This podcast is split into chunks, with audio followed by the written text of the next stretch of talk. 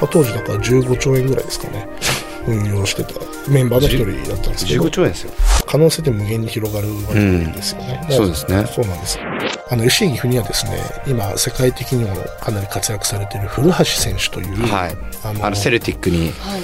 小学校か中学校の時に所属してたチーム数千万もらってますよ。ええちょっとレナちゃんどうですか、はい。FC 岐阜のちょっと見にイメージはい。レディーみたいな、最後はやっぱ人なんですようん、ゴールドマンだからとかどこの証券会社だからこうロロロジックだけじゃその埋まらない何かってあるなって思いましたし、Zip FM original podcast. podcast. Who is the hero of the future society? This is Hero Quest.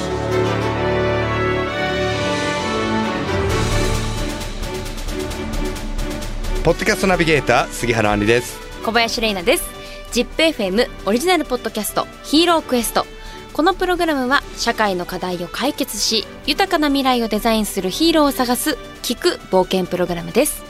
Apple Podcast、Spotify、Amazon Music など各サブスクリプションサービスで配信していますのでぜひフォローしてください。はい、えー今回お迎えしているヒーローは前回に引き続き FC 岐阜代表取締役社長小松雄志さんです。お願いします。よろしくお願いします。よろしくお願いします。ねちょっとねあのね皆さんぜひねあのー前回のシャープ62をね聞いていただけると分かるんですけどもまあこの小松雄志社長はですね FC 岐阜の社長の前に実はですねなんとゴールドマン・サックスでキャリアをスタートされてるわけですよ。まあ金融業界からサッカー業界スポーツの業界にっていうね、はい。どんなストーリーがあったのか。まずはなんかなぜゴールドマン・サックスに行ったのか。うんそこから教えていただきたそいです、ね、もそも慶応大学はなぜ行ったのかみたいなところからね。そうですね。これ紐解いていきたいですよね。バックもすべて教えてくださいまあ僕サッカーで浦和レッズという下部組織ではい。中学高校とサッカーをやってまして、さサカツクですよね。えあのサッカープレーする方。ですね。サッカーをやってまして。あのその時は体重3分の1ぐらいだったんで、はい。やってたんですけど、まあ、プロがかなわずで大学でもサッカー行けないこともなかったんですけど、うんはい。6年間サッカーやってプロになれなかったからこれでまた大学で同じサッカー漬け4年間しんどいなと思ってバイトもしたかったし、夜遊んでみたかった、うん。まあ、なのでちょっと勉強をしてでたまたま父があの法学部卒っていうので、俺の大学の頃はこんな良かったんだっていうから、まあちょっとムカついたんで、じゃあ同じ法学部で、僕の代で一番いいとこ行こうと思ってで目指したのが慶応大学の法学あじゃあ栄養入試じゃないんですか？部うんもう一般入試ですよ。あじゃあちょっと言っといた方がいいですよ。みんな栄養だと思ってるんで。えいや。嘘ですよ。マジか。あすいません。あの本当にスポーツ入試かなと思ってたんですけど。違いますよ。ちゃんと勉強したんですね。1年間た自宅浪人で。自宅浪人、えーはい。すごい。すごい。いやこれもうエピソードがありまして、はい。河合塾のなんか浪人生専用のクラスみたいなの一回行ったんですよ、はいでその時英語の授業で,、ん。でな家庭法過去っていうのをやってたんです。もう今でも忘れて、あもう衝撃だったんで。もし私が王様ならっていう時に「if I were a king」っていうんですね。日本の文法で。は、はい。あの普通「I was」なんだけど、これはその王様という現実ではないことだから「was」ではなくて「were」で表現するんだっていうのを見た時に、であこれは一からやらんといかんなと思ってあの本当にそその次の日ぐらいに父親と紀ノ国屋書店行って、あの初めてやる英語からなんかこ 大学受験最難関なんちゃらテスト集みたいなのも全部。えそれ1年で行ったの？それで。でそうそうそうそう1年そうです。ちょっとちらっとね先ほど浦和レッズの下部組織、はい、どこ守ってたんですか？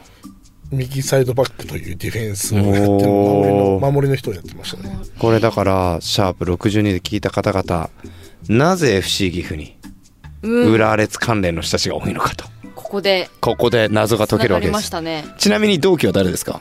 まあ宇賀神智也選手とか。元日本代表、はい。今 FC 岐阜左サイドバック。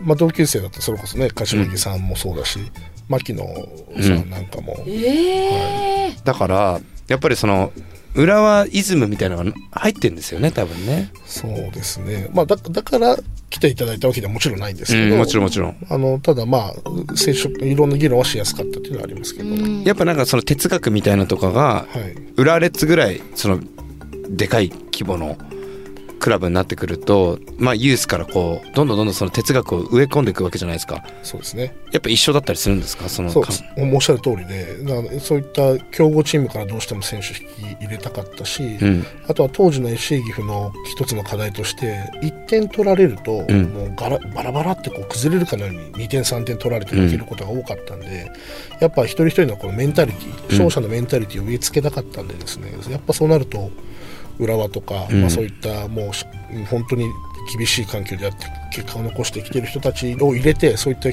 空気をやっぱ変えていかないといけないなと思って。だそのイズムが流れているからやっぱりその勉強の時も頑張れたと。そうですね。あの当時はやっぱりサッカーの方がよっぽどきつかった。きつかった。という自分はそういうふうに整理して、うん。勉強なんてもう楽勝だろうって言っうん。て気合で戦いましたね、すごいな。ごい。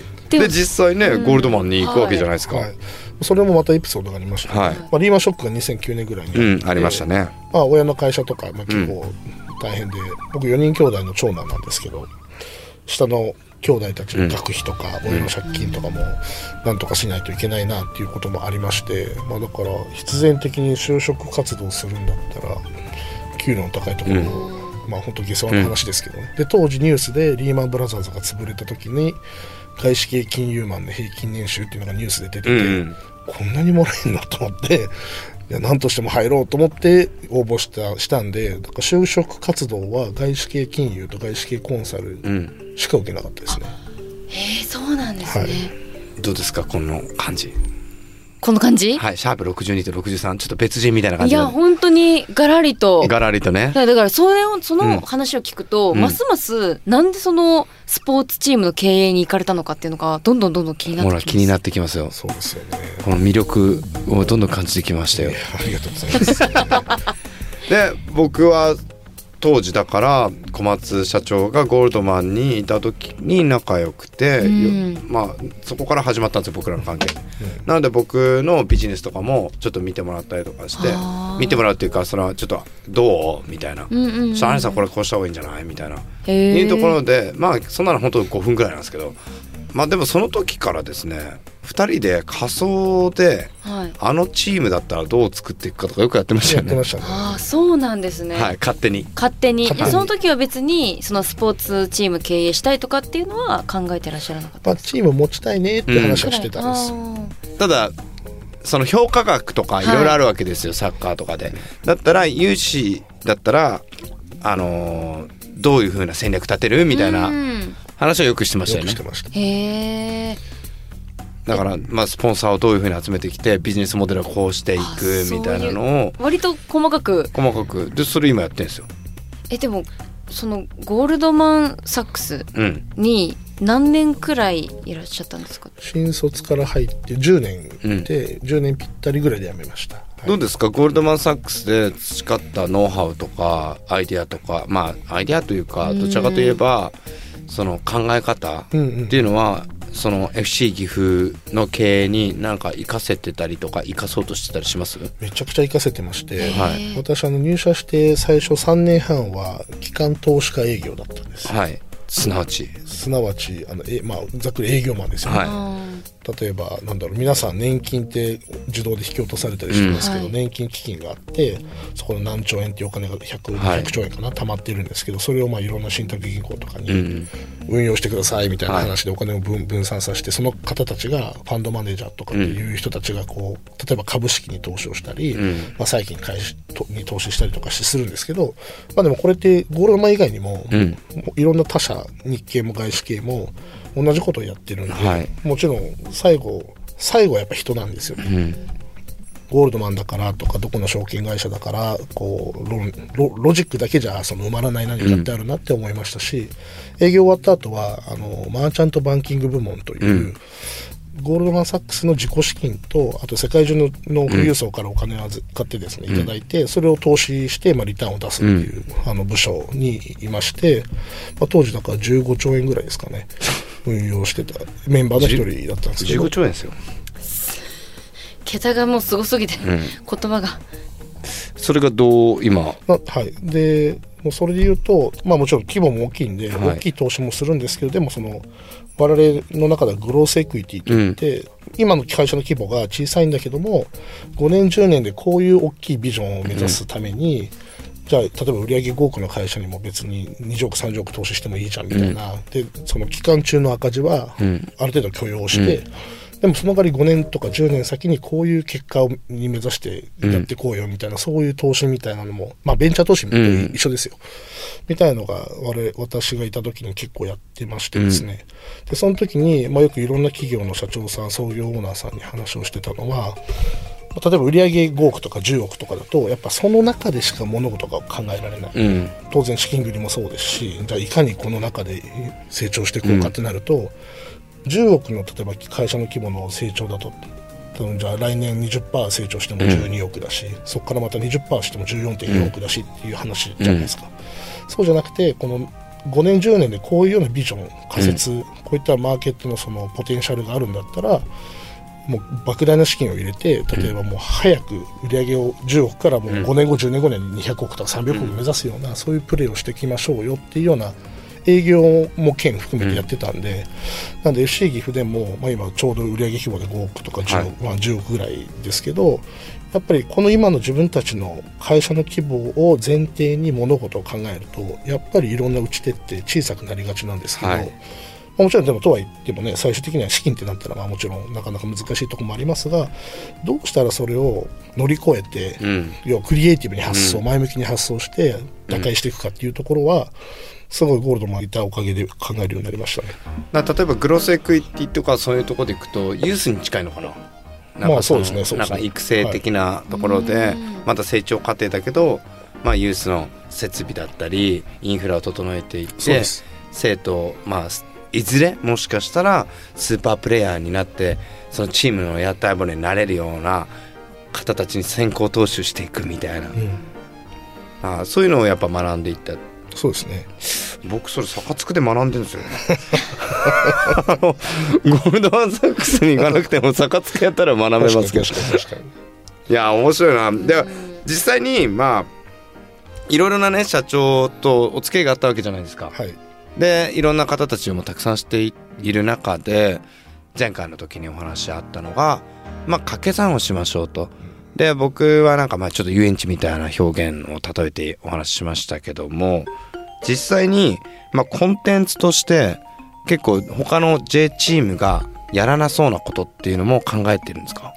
そうですね。考えてますし、まあ一部のチームはなんかもうやってたりもしますけど、んまあ先ほど杉原さんおっしゃった通り、まあ遊園地みたいな組織というか、うん。そういったものを実現したくて、うん。まあ、サッカーもスポーツですし、はい。スポーツもエンタメの一種なんでって考えると可能性って無限に広がるわけですよね、だからそうですね。そうなんです。なんで今そういうようなマインドでその岐阜の拠点を抑えるっていうのも、うん。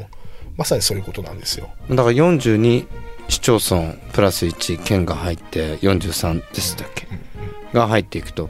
なんかバルセロナってソシオみたいなあスタイルがあるじゃないですか、日本でいくと横浜 FC かな？要はあのファンがはい。株主みたいな形になっていくわけですよ。へえだからもうどんどんどんどんみんなそれに対する意見だったりとか、はい。積極的に自分たちの自主性を持ってそのチームを盛り上げていこうみたいなのがあると思うんですけどやっぱなんかそれは FC 岐阜向いてそうですよね。そうですね。もう僕もまさにおっしゃる通りであの例えばアウェーの試合に帯同するときは時間があれば僕もファンサポーターの皆さんを見見てらっしゃる席の近くに僕も一緒に行ってみたりもしますし、うん。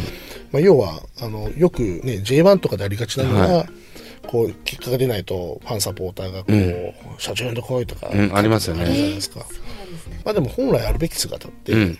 あのサポーターの皆様もクラブの経営も選手も現場も全てが同じ方向を目指してるわけじゃないですか、試合に勝ってそうですよね。してだからそこを対立する構造になるのって結構もったいないかなと。もちろんその、健全なおお叱りだったりご批判はもちろん喜んでお受けお受けするんですけど、はい。あのなんかそういうふうな意味のない感じにならないようにだけ常に意識をしてますね。はい、面白いな。はい例えばアルビレックス新潟みたいにシンガポールとか拠点があったりするじゃないですか、はいはいなんか FC 岐阜も僕その展開するんじゃないかなって勝手に想像して期待してるんですけどどうですか？もうね、うん。まあまあまあまあまあ考えてますよ話し。はいますし、しゃーやっぱりな、はい、その意味で言いますとね、はい。あの FC 岐阜は、まあ、あのそういった意味では子どもたち。はい。が例えばスクールとかで来ていただいて、まあ、運動の楽しさとかも教えたいし施設を FC 岐阜連合で抑えることができてそこに子ども食堂とか置いてもいいし、ご両親の帰りが遅いお子さんはそこに子供預かれる場所も置いてもいいし、パッと外を片や見たら FC 岐阜のスクールがやっていてってなったら、非常に地域の方々も安心して使っていただけるし人が集まれるような組織になってきますよねと。でそれが引いてはじゃあよりサッカー楽しいから目指そうって言って中学高校とアカデミーを目指してきますと。はい。でそれがゆくゆくはじゃあトップチームを目指す。でもと今ってフィジカルとか体の強さとかそういった足が速いとかっていうのが割とこうサッカーにもかなり求められ始めているので、昔は高卒でもバンバンプロになって活躍した選手もいたんですけど今ってなかなか出にくくなって、そうすると割とこう日本だと大学をけ経て体をもう一段大きくしてトップチームに入るそれこそ三笘選手もそうですもんね。まあ、結構今そういう流れになってきててってなると当然大学との連携も必要ですしこれも今話して,、してますし。でそこで仮に FC 岐阜のエンブレムをつけていただいたらあの FC 岐阜にはですね今世界的にもかなり活躍されている古橋選手という、はい。あのあのセルティックに移籍をして大活躍している選手がいるんですけども彼はもともと私どものチームに FC 岐阜に所属をしていて最初に所属してそこからヴィッセル神戸さんに移籍されて、えーセルティックに行った選手なんですけど。31ゴールぐらいですかね、その MVP にも選ばれた、えー、FC 岐阜から行ってるんですよ。すごい。はい。まあ、あの他のチームさんはあの引き抜かれていってるんですけど、うん。はい。まあ、だからそういうような流れを作りたい。要はトップチームで若い子たちが成長していってはい。でサッカーってまあ放映権とかの議論ももちろんあるんですけど日本ってまあなかなかその辺難しいので、逆にこうそれを除いた場合にサッカークラブとしてその PL 上のその売り上げを一番得るためには一番やっぱ移籍なんですね、選手を育てて高い値段で、っていうのがやっぱクラブにとって一番のキャッシュポイントの一つになりますので、なのでだから監督もししっかり育てられる監督に来ていただいて子どもたちを早い段階からしっかりとこう FC 岐阜を向いてもらうような下地作りっていうのを徐々にしていってで FC 岐阜になったとしてもそこでも研鑽をしっかり練習をしてそ育てていけば FC 岐阜と海外のまあどっかのクラブとの連携があってでそこでじゃあ移籍してじゃあ勝負してきなさいよってなると、非常に下から一気通貫のワン,、ワンストップで世界まで目指せるのがなのが流れで作れるんで、まあ、我々としてもそれはそこでキャッシュポイントも入るしまたそこで仮に活躍してもっといいリーグに移ったらまた我々もそこまたお金入ってきますので、だからそうするとキャッシュポイントが 2, 2度3度4度ってなってきてうちとしてもありがたくなってくるというようなうん。流れを考スキームもえて、ね。はい。サッカーって面白いんですよ。契約が結構複雑で、はい。まあ、例えば FC 岐阜から A チームに移籍するとするじゃないですかで A チームからまたステップアップして B チームに行くとするじゃないですか、はい。その間にこの A から B 移籍した時って本来であれば FC 岐阜はもらえない契約なんですけどもそういうのちゃんと織り込められるんですよ。えーその時の何パーセントは育成費とか。あそうそう。そうなんですね。そうなんですよ。面白い。だから香川選手がはいはいはい。確かドルトムントからマンチェスターユナイテッドに移籍した時、はい。小学校か中学校の時に所属してたチーム数千万もらってますよ。ええ確かそうですよね。なんかそうそんな5000万そぐらんない時が経ても。そうなんですよ。要は育成したんだもん。はあ。ら結構サッカーフェアですよね、うん。すごっ。知らなかった。ですそ他のスポーツはそういうのないんですか？どうなんですかね。僕あんまり聞いたことなないいですけどサッカーは結結構特殊じゃないですかね。へえ。感謝費みたいな。感じ でそれが結構な額ですけどね。ですようねん、だからそういう意味ではやっぱ一気通貫でそのまあプラットフォームというか、はい。育成システム作っていくっていうのがやっぱり大事だってことですね。いやいいですね。へ言いにくいかもしれないですけどはい。J1 何年後ですか？見たいですよ僕ら ZIPFM ファンとしては。ZIPFM のこのリスナーの人たちは名古屋対岐阜のえね、うん。ダービーを。コンサバに言うと、ん。まあ、10年ぐらいかけて、うん。要は単発で行くとかじゃなくて、ちゃんと J1 上がって勝ち上がって残って優勝争いできるようなチームになるまでにまあ長くて10年、でコンサドーレとかそうですもんね、やっぱりうまくやりましたよね、こうちゃんと上がっていって定着していくみたいな、今九州勢強いですもんね。アそうですね。ビスパとかね,、はい。ね。サガンとか、そうん。なかもう楽しみですね。ちょっとレナちゃんどうですか、はい。FC 岐阜のちょっと見にイメージ。はいレイディーみたいな。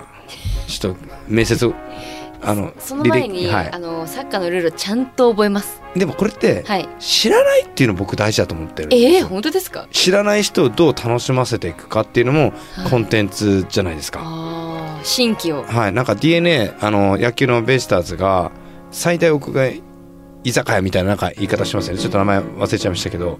要は野球を見に来るために野球場に行くんではなくてボールパーク的な考え方でそこでお酒を飲みながら野球がやってある。あいやアリさんね本当おっしゃる通りで、あの僕らも今5000人ぐらい毎回来ていただいてるんですけど、やっぱもっと増やしたいわけですよ、でそのためにはあの、まあ、サッカーに例えば興味のない方なかった方とか見たことない方も来ていただいて、うん。あ面白いねって思っていただくような、うん。やっぱ施策もしていかないといけないと思ってまして。そうですよねそうだから、まあ、そこは今本当にチームあのスタッフ一丸となってどうしようかと議論してますけど。だからやっぱ僕もサッカー大好きだし小松社長もサッカーやってたしこうなってくるとサッカーに携わってるわけですよ。そうなっちゃうとレイナちゃんの気持ちが若干分かんないわけですよ。ーうん。こうであろうみたいな仮説が結構浮いちゃうんで、うん。レイナちゃんみたいな人があの作ってくれるとあの インスタ映えの方法とかね。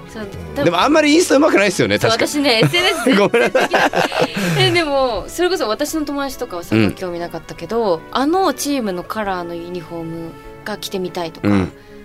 あのグッズが欲しいから可愛いからとか、そういうので別にサッカー興味なくてもなんかその試合行くようになって、うん。で気づいたらサッカー好きになってたみたいな友達もいたのでーこれいいんじゃないですか、うんグッズとか。そうですね。うん、ちょっとマーチャンダイズのところではい。ちょっと小林玲奈商事。あの本当2時間前に立ち上がったんですけど、はい、弱いんだよな。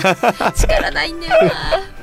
いやーありがとうございます。いやありがとうございました。ありがとうございました。10年来の友達とこんなところでお話できるとは。はい。光栄です。はいい、ます。二人とも杉原さん小松さんという呼んで、はい。すごく気持ちがなんかは歯がゆいというか 変な感じでした。はいこしょばいい感じですね、はいそうですねいつもはあの「アンリさんユーシー!」みたいな感じなんですけど今日はあのねちょっと外行きのはい、はい。ビジネはいもうありがとうございますわざわざごありがとう足労いございますただいてた。